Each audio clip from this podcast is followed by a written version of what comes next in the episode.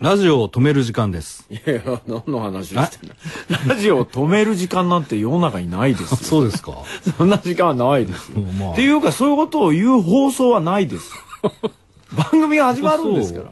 あの、 いや、だから止めてほしいの。あなただってテレビでですよ。ははいい、テレビ切ってくださいって言って始める番組ないじゃないですか。いや、見られたくないい。や、よくわからないですね。わからないですね、京極さん。あ、あのー、メイン パーソナリティの、えー平山夢明小説大先生いじゃないやいですか。や、あ、これはこれは、台湾帰りの妖怪大先生。いや妖怪大先生と呼ばれてないかんだらっけんだっけあら、あなた書いてあったじゃないですか。妖怪大先生と呼ばれてない。妖怪同士。それはねあ何、霊言ですよ、それは。む しろ。キョンシーですよ。妖怪同士なんつったら。そうですか妖怪同士って映画ありましたよ、昔。ありましたよ人気の映画あななんなんどうでもいいじゃないですか。なんでですかねあなただって随分台湾では言わしたらしいじゃないか。何をですか台湾子。京極パワーで。台湾子ってタイの犬みたいいな。や、台湾の子ですよ。台湾子ですよ。あちっちゃい「つ」が入る。そうです。あ、言わしたんでしょ何をあの、京極先生、京極先生って言って、僕はあの、あなたの、はい。あの、事務所でやってる大魚宮の、はい見たら、なんかサインをするときに涙ぐむ不女子が出てたっていうじゃないですか、あなたに。あのね、日本のファンの人は、うんあの、にとってはね、はい。僕なんかは、もう17年経って18年目ですから、はい。もういいだけもうどうでもいいロートルのクソ親父なわけですよ。ね。もう引退しろっていうかことですよ。ことは誰も僕自身も引退を望んでるわけだから、それはニーズと合致してるわけだけれども、はいはいちょっと待ってください台湾の人にしてみればうん、初めてやってきたですね、あ、あなた台湾初めてですか新人作家と同じじゃないですか。はいはいはい。ね、はいはいであの向こうのあのベスト10みたいなのがあるんですけど、笑っちゃったのがですそうねなんですよあのオールタイムベストじゃないんですよ、多分、オールタイムベストじゃないんですけど、1位がねおついちくんなんですよ、あ、いいね。おっくんね。うんはでい。 2位が天童さんの大誘拐なのおおで3位が僕の塗り仏で4位が新宿ザメなんですよの、新宿ザメの何巻目です一え、ほんとかい そん で10位が江戸川乱歩なのそうなのちょっで と、 13位が横溝誠司とかほんとかいびっくりでしょなんて言っていいかわからないけど。 なんて言っていいかわかんないけどいろんなものがね。まあ、多分向こうにしてみれば出た本じゃないですか昔書かれたもんでも発売された本だから、あの読んでこう人気がこうあったらそういう順位になっちゃったんでしょうね。ものすごく急いで帰ってきたタイムマシンのお土産みたいな感じがしますよね。なんか、よくわからないけよくど。わかんないけど。だからまあそんなもんですよで、。あなた、妖怪先生とかほら妖怪推理大使って書いてあるね。だからまああの 妖怪推理工房大大使使とか、はい電業大使とか、はいよマグマ大使とか、そういうものですよ。妖怪推理ね。妖怪推理。あのえ、いいじゃないですか、それ。何がですか。俺なんか絶対鬼畜とか書かれるんですよ。鬼畜。俺は鬼畜って自分で言ったことないんですから。俺はいついやも、、それはね、はい、僕、鬼畜ですって人いない ですよ。そういうなんかフィンランドとかにある名字みたいに聞こえますよね。だからもうそれは鬼畜は大体人に言われることですよ。あー非常に残念です。僕そうですかそうですよ。俺はいつも愛とお花のことしか書いてないんです から。なんですよ。なんですよそんな平山先生にね、はいよはいはいお便りが来て、はい、なんでしょう。まあ、お便りっつったって、東京ガベンセコレクション El chacón en buena forma, un mes que casado tiene que tenerlo. Mucha broma. Debo parecerme a ella y así me pareceré a Jesús. Detta program presenteras med kärlek, rättvisa och principen av passivt motstånd.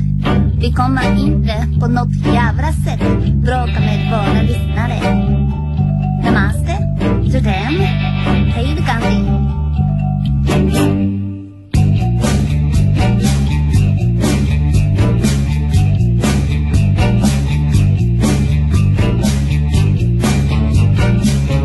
19歳の女性の方ですので、平山先生こんばんは、えー早速ですが相談です、特に平山先生にお聞きしたいことがあります、私は看護大学に通っている1年生なのですが、正直グロテスクなものが苦手ですあらよ。この間なんて腹をかっさばいた画像を見て全身の力が抜けるくらいびっくりしてしまいました、そんな状態なのですが、来月には生で人の解剖を見なくてはいけないので、とても憂鬱です、そこで質問なのですがグロテスクなものに慣れるにはどうすればいいでしょうか、えー残酷な小説をたくさん書かれる平山先生 にずーっとお聞きしたいと思っていました何を言ってるんでしどうなんですかお花と愛のことしか考えていないそうですそうです平山先そ生うでにすお聞きしますがええどうしたらいいんですかょうグロテスクなものになれるためですはいうんまあ一番手っ取り早いのはね、はいあの腐った動物を舐めるといいですよわかんないですよそれだってそれが最低のことだからちょっと待ってくださなんですよい腐った動物っていうのはわかんないです道路によく落ちてんじゃないそでれす死骸かはいは動物の死骸いね、は言っときますけど動物は動くから動物なんだって、ん動物動くうちに腐らないですよいあまあね死んであいやからこの人だって見るのが嫌だっつってああそっか別にあのそういうものを食べなきゃいけないとかあーでもねいう話人の解剖って結構大変なんですよこれなんですか半年かかるんですよこれ一体やるのよく僕たちは普通解剖っていうと、メス持って、この人も言ってますけど腹かさばくみたいな雰囲気、で解剖思うじゃないですかあれ違うんですよね解剖は全部脂肪層とか神秘とか神経を見るんでピンセットでやるんですよね、はいちょっとずついいわゆるその、えー行政解剖とかそうです司法解剖とかではなくとは違うんですえー本当の学術その解剖学術的な解剖ってことですねはい、ですから半年かけてホルマリンに使った人をちょっとずつ虫散っていくんですけどあいいこと思い出した何ですかこの時にね多分ね一番強烈なのはやっぱ匂いなんですよはい人体がまあ多少ちょっとほらろくったやつをそのホルマリンに入れるとはい匂いでちょっとあれなんで、あのね今からですね、はいえっ、とサントリーの角とかあるじゃないですかウイスキーはあれとですねあのーコンソメ味のポテトチップスあるでしょあはいあれを食べ一緒にガリガリ食べたらゴクゴクって飲むんですよはあれす同じ匂いなんです鼻の中であそういうことは ねあんま知らないね、普通の人はねだから それで慣れそとれくはといいかもあのよ一行情報うん、それで慣れとくといいけど、あのコンソおメばあちパゃンチんの知恵袋的なね、そうですそうです、ポタポタ焼きみたいな,、うんなんかコンソメをいっぱい食べて、あのウイスキーをちょこちょこって飲む癖をつけとくとホルマリンには強くなりますよあのー根本的な疑問なんだけど、はいはいグロテスクなの、何が解剖うん、あのねグロテスクさを人間が感じるっていうのは、うんえー、と3箇所しかないんですよ、はい人間は、はい人間が見てああこれ気持ち悪いって思うのは頭部と手だけなんですよ指先だけなんです、うんこの手首から先と顔だけなんですよあとはお腹とか背中とかお尻とかって確かにああとは思うけどさほど感じないんですよこれいつも人間が露出して見てる部分なんでまあ、ただでも、あの手があってはいよ、ええって思う人は少ないうん、でそれを取っていくとじゃないでもこの場合はですね、この人は、そのいわゆるこう臓物の話をしてますよああ臓物ってそんなグロテスクですかねね確かあのなんだっけあのボンボンボンボンがいっぱい入ったみたいな水風船がいっぱい入ったみたいになってますけどね、えあのよくほら、えーグロ画像注意」とかって書いーてあはるいんですはいはいはいはちっいとも僕ははいはい何とも思わないんですけど、大体風船みたいなのがいっぱい出てる感じでしょいろんな色のい、やだってものじゃんまあそうですよあのね怖いのは、うんあれを出してる人があのー近づくと怖いですやっぱりそれはねなんでほらあのいい直すけのなんかの時にお腹切ら切ってあの侍がほらみんなの外人の前で腹切ってってあの時は投げたりしてたんでしょ自分の切ったはい投げるぐらいのことはできるんじゃないかなはいそういうのは怖いですメインパーソナリティ平山夢明レギュラーゲスト京極夏彦が送るラジオプログラム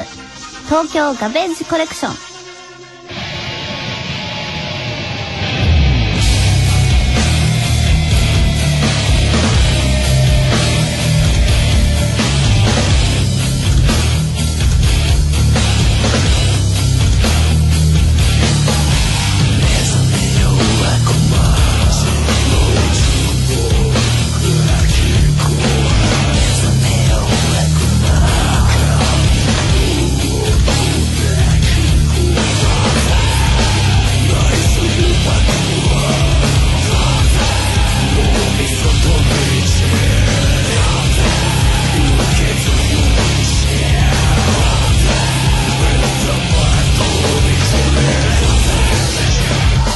グロテスクっていうのは、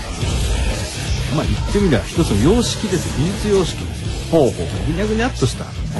まあ有機的な感じの、あのー、あれだねうなぎがぐにゅぐにゅしてるそういうことじゃあのまあ微妙に近いかな、はいなもんであって別に気持ち悪いもんじゃないですよグロテスクだはいグロテスク自体はね本来的にはおじいちゃんとかでさ、グロテスクにシワの動く人とかいるねそういう意味でだそううんだからそれ綺麗だと思えば綺麗ですよ困りじわとかついてきてる美しいシワとかあるじゃないですかあるあるでしょうどんなもんなんだろう美の基準なんていうのはその国や時代や人によって様々なんですからねあるあるあだからピクリピクリと全動する象徴の美しさっていうのがあるひくりひくりと痙攣する肺臓の美しさとかあるかもしれないはいそれ昔ありましたアンディ・ウォーホールさんが映画を捉えたんじゃないですかあのフレッシュっていうかねあれまあえーアンディ・ウォーホールの「フランケンシュタイン」っていうはい映画だったんですけど、あれに出てきたフランケンビクター・フランケンシュタイン博士はですね、えー内臓大好き病の先生ででしすたねよねです 夜ねな夜な街行っては女の人は腹咲いて、ガーってやってでそれを趣味が高じて完璧な男を作ろうっつってフランケンシュタインを2体作る男のフランケンシュタイン女の、まあ、女の人造人間と男の人造人間それで人造人間子供を作ろうとするところが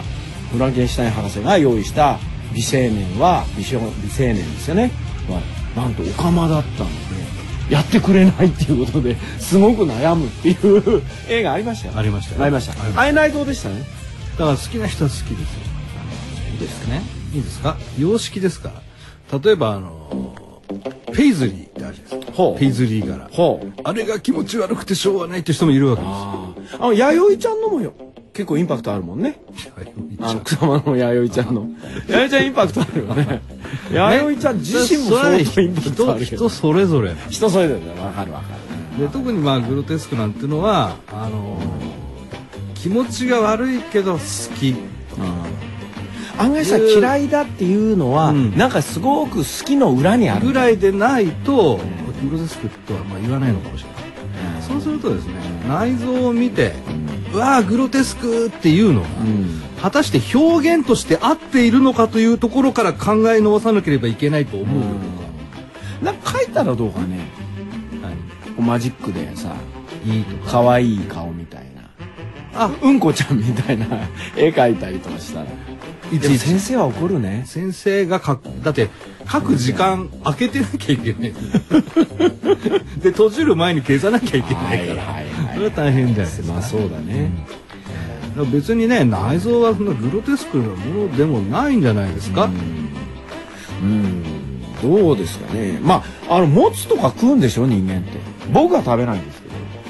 もつあんた煮込好みき嫌いが激しいですもんね僕はねグロテスクなものダメなんですよここでお知らせです第13回大藪春彦賞第28回日本冒険小説協会大賞を受賞した「ダイナー」の文庫版はポプラ社より好評発売中ですがなんとこの文庫版「ダイナー」を番組をお聞きの10名の方に京極さんのサインを添えてプレゼントご希望の方は東京ガベージコレクションの番組携帯サイトからメッセージご住所お名前そして文庫版ダイナー希望と添えてお送りください東京ガベージコレクションの番組携帯サイトのアドレスは tfm.co.jp スラッシュ tgc です発音がいいなお応募者多数の場合は抽選とさせていただきます締め切りは10月28日24時ですたくさんのご応募お待ちしています一人千冊ぐらい買ってんだよだそうです外れたら買ってそう外れそうですよねいね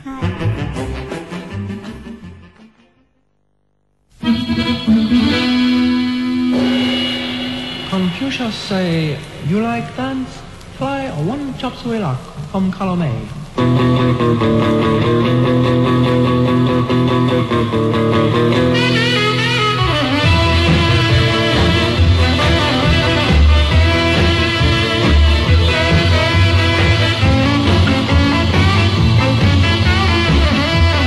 「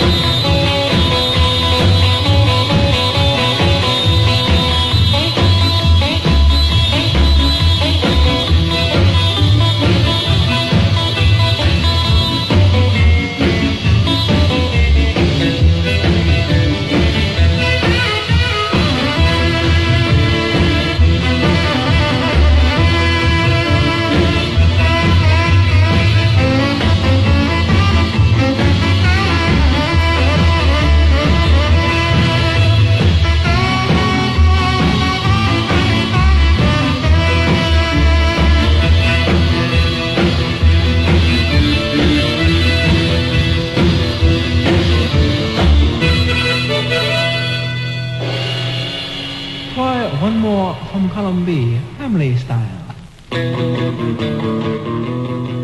ノーズスクってだからこれ基本的にはさあの様式美術様式だから見た目の問題なわけですよ、ね、その見た目の問題を見事にですね、えー人生の問題として、あるいはその言葉の問題として、えー取り込んで、自家薬老中のものとしていうグロテスクマンこそ平山由あなたそれ途中は良かったけど「マン」とかつけちゃうともうただの怪人になっちゃうよ ねそれなんですかグロテスクマンっていうのは何なのそれ頑張るマンみたいな感じいいんじゃない違いますよ僕はグロテスクマンじゃないですよもちろん妖怪妖怪推理大 使それはねつい大使ですからね笛3回吹くとやってくるんですよ僕はあなた、 2あ回な二たあ回なじたゃさダメです昔からさ向こうで妖怪推理大使って言われてるのは知ってたの知らないよそんなのあなた言ってびっくりしなかったね僕だってほとんど驚かないですよ あのかな、んまあねあ驚かなないたはねそんなことぐらいじゃ驚かない驚かないな、でもあなたこの間驚いたのは一回あったね台湾中にねあのお財布なくし事件は驚いあ驚かないいですよあ驚かないのあなた驚かないですよ。なあんでの、U 編集部ののね、お財布なくしたってあ編集 R こと、ボー君、ねボー君がね、ロー君ね僕が買い物してる間にですよお財布。買い物だって楽しい買い物じゃないですよ。義務的な買い物ですよ。っていうかあなた義務でね、お土産12万も買わなくていいからお土産じゃないですから。なんですあれはん、あの、一応資料として持っていなければいけない。いけないわけ、でまたあれはもうあそこソフト缶入れるのそうです。ソフト缶とか水木あんにゃん。水着あんにゃん運ぶわけあなた好きねそういうの好きでやってるわけじゃない。だけどねあなたがね、どんなに水着コレクションをはいコレクションしようと思っても、あなた死んだ後も出るんですよきっと出るでしょうね。そう買えないじゃないですかそれその分にはどう思ってるんですよいや別に僕が買うことに意味があるんじゃないんですよあないあそうなのね。うんあの、誰もきちんとこう、してないから。あちゃんとうん統計だってはい管理してないから、えだってそういう水着プロダクションでしてんじゃない水木プロダクションでできてない部分を僕がカバーしてるあ。本当。しょうがないですよ。あじゃああなたはある種仕事なんだしある種じゃなくて仕事なんですよ。それが、はい。でも金はもらわないよねそうなんです。出てくばっかりなんだ出よてく一方なんです。あなたちなみにさ、どのくらい費やしてるわけその水着グッズに感情したことないですよ。あそう結構えやってんだあなたお酒飲まない分それに費やしてんだねお酒飲まない分で済むもんじゃないよ。本当はあの、ほら、価値が、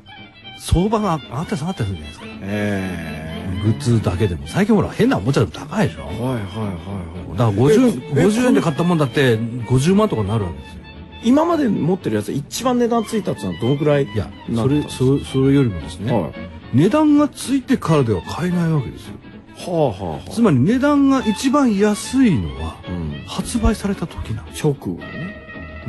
いや、もっと安くなるも場合もあるんですよ。はい価値が下がることもあるから。はいはいでもそれ分からないじゃないですか。うん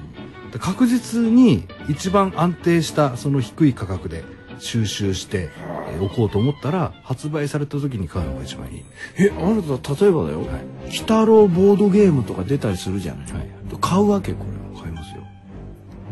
えじゃあそのボードゲームが例えばはい。え色別で3種類出てたりする場合あるじゃないですかはいはい。まあ例えばですよ、はいそうするとどうする んです3種類買います。か3つあんた買うわけです好きで買ってるんじゃないんだすごいねあんたね仕方ないじゃないですかまだおお金なくなっちゃうよなないんですってことだいやいやなくはなないんですいで今度の台湾へ行って、はいそれは日本で売ってるものと違うから買ったわけねよそうあの台湾オリジナルグッズというのが発売さなれてなんですかそのオリジナルグッズいろんなもの出てました僕ね、あの台湾の方々に大変申し訳ないんですけれ ども日本で行われた水着店とか、うんうんゲゲゲ店とかに比べてね、はいはいはい規模は多分小さいんだろう、なるほどねであの台湾で、まあ、確かに「ゲゲゲの女房」はね、大ヒットしたんだけれども、そんなに水木しげるって言ってもねあの、どうなんだろう、そんなにないだろう、思ってたんです、だからあの近所のね、近所のっていうかそのまあまあちょっとデパートのそ上のでやるよ辺ねそうそうあんなもんだと思ってたんです、はいよはいよはいよそしたらあなた台湾オリジナルグッズがあるわあるわあるわあるわでしかもね台北でやってたんです最初、はいよで台北の期間が終わって台中に移ったんですよ、しかも台中に移って、僕が行ったのはもう最終日の 2, 日ぐらい前ですよ、うんからもう売り切れてないとか言うんじゃないのなんて言ってた。 そしたらね、台北オリジナルグッズっていうのも、た台中オリジナルグッズっていうのも体中もあるの増えてるんですよ、そんで。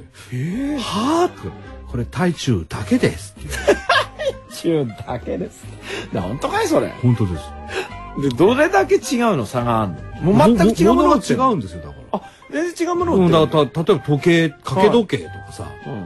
うんメモ帳みたいなのから、メモ帳はいいんじゃないのメモ帳はいいんじゃないなんでだってメモ帳だもん。いや、め、だって、メモ帳何な言っんてかんすかあ遊の、ばなくていいんじゃな聖い火の学習ノートってあるじゃないですか。あるよ。あれであの、鬼太郎の絵がついたやつ昔30年も40年も売ってたじゃないですか。はあれ今買ったらすごい高いんですよ。あ、いくらなんのあ、これ50円とかでしょ30円とおうか。おうおうねおう今万つきますよ。え綺麗なやつなら。万 ?30 が万、んそれはちょっとおかしいね。でしょで、本当に買う人いんのそれ。ただ言ってるだけじゃないの色からつくんだ。あんたじゃないのそれ。違いますよ。買うんじゃない僕は安ければ安いほどいいと思ってる。とかい。いやいや、なんだろう。そのマニア心。わからない。コレクター心。わからない。僕は、僕にはわからない。何かあるのやっぱその、鬼太郎の親父のあの円形の目だ目ん玉のカーブがいいとか、そういうものが惹かれるんでしょだって、水木先生のだって、はっきり言えば結構グロいのあるよ。だって。いや、あのーはっきり言わなくても、おおむねグロいじゃないですだか。って話だってあの人の中のみ王先生の中に出てくるのって目玉の親父がなんかあのあのボットンベンジョに落ちちゃってうんこまみれのところにネズミ男が正面かけるとかありますよそういうの多いよねあります結構グロテスクっつうかさユーモラスクっていうかさそれをグロテスクと見る人にはもう全部ダメでしょ。ああはあはあねねそう見ない人にとってはもう、まあ面白いわけだねベンジャベンジャって。おベンジャおベンジャみたいな。あなた大好きだもんね便所とお尻とヘとねお尻はそんな好きじゃない。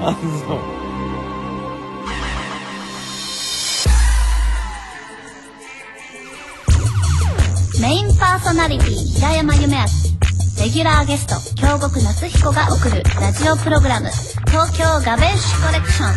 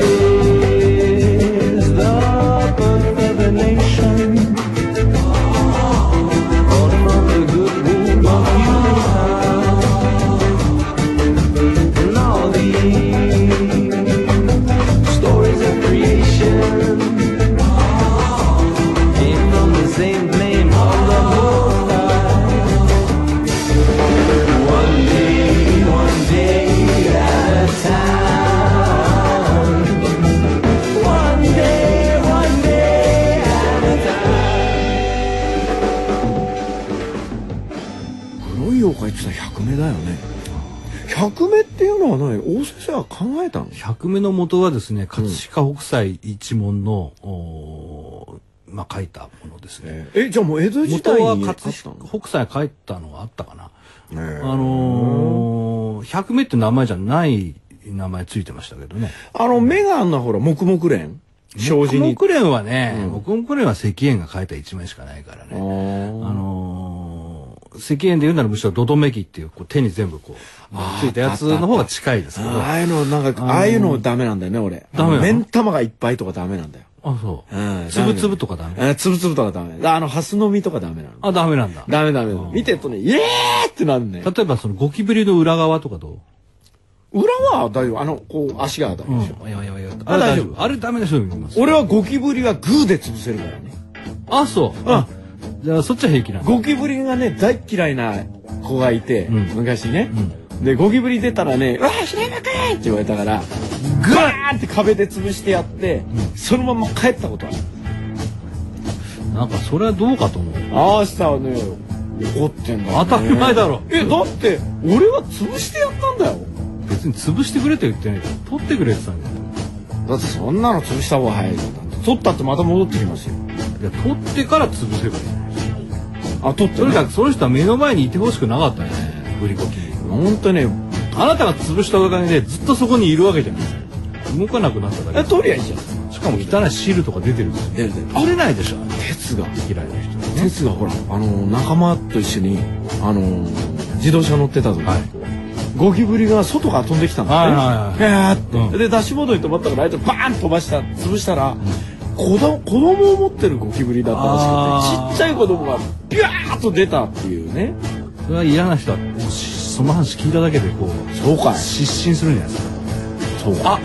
あのそう だ何何何何マルコさんあマルコさんはいこれあれじゃないですか小倉に行ってですねあの福沢哲夫さんとしかも眼鏡を取った福沢哲夫さんとえーにらめっこ100番勝負とかやったらいいんじゃないですか、ああそうすれば大丈夫だよあいつ顔内臓みたいなねホルねモンホルモン顔だからホルモンフェイスですそう、ねホルモンベースだからいいかもしれないねねだからあのマルコさん、小倉でですね、うん福沢哲夫先生とぜひ、可愛いねうん、ひとときをお過ごしいただければそうそうそう大い丈夫だいかなと、うんそれだそれだみんなねグロに体勢をつけるためには鉄と飲むといいよちょっとね、うん飲むと大丈夫大丈夫